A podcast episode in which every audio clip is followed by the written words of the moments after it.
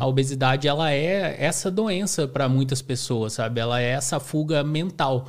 É muito gostoso, né? Você chegar assim, você tá mal, por exemplo, quem é, gosta, abrir um armário, pegar uma barra de chocolate e comer. Você imagina pro cara que é obeso, que tá a vida inteira acostumado a fazer isso, o, o prazer que isso traz pra pessoa. O cérebro já acostumou que isso é a forma de, de se sentir bem, né? Exatamente. Total, total, cara. É, é, é, o, é o, a tua recompensa ali diária. E a gente quer sempre se recompensar, né? Ah, você atingiu um número lá no YouTube, você quer se dar um uísque, você quer se dar uma festa. Ah, conseguir tal coisa. Então, desde criança, a gente está acostumado a confraternizar em casa de vó, em casa de tia. Tudo remete a comida, né? Tudo remete a um churrascão, tudo.